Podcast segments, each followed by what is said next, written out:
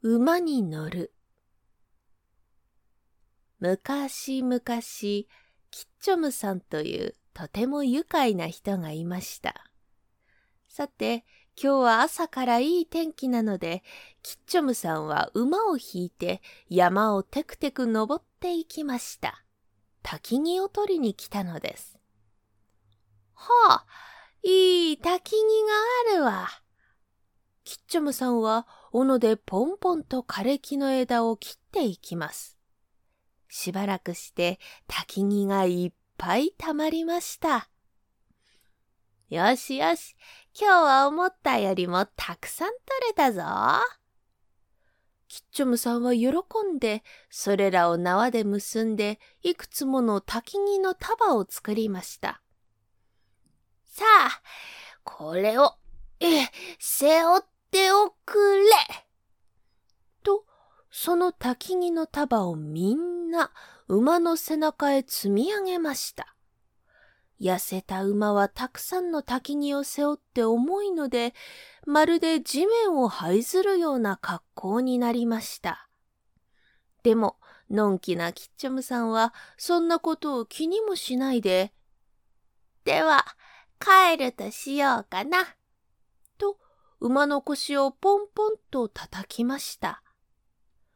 馬は仕方なくよたよたしながら山の坂を降りていきます。そしてその坂の途中まで来たとき、キッチョムさんはやっと馬の歩き方がノロノロしていることに気がつきました。おや？なんだかよたよたしているなおそうかそうか、これは気がつかなくて悪かった。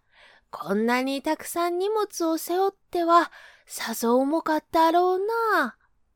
そして馬の首を撫でながら、だがもう安心しろよ。私も手伝ってやる。その焚き木を少し背負ってやるからな。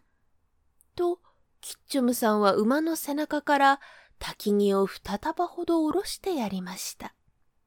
そしてそれを、うんとこいしょと自分の背中に背負いました。それから馬と一緒に歩いていくのかと思いきや、そうではありません。焚き木を背負ったキッチョムさんは、そのまま自分も馬の背中の上に乗ったのです。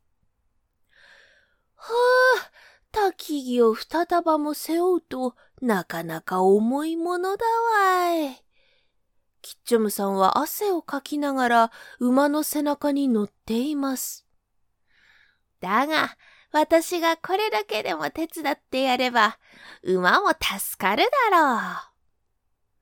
キッチョムさんは安心したような顔をして言いますが、でも馬はそんなキッチョムさんと焚き木を乗せて、前よりももっとよたよたしながら歩いていきました。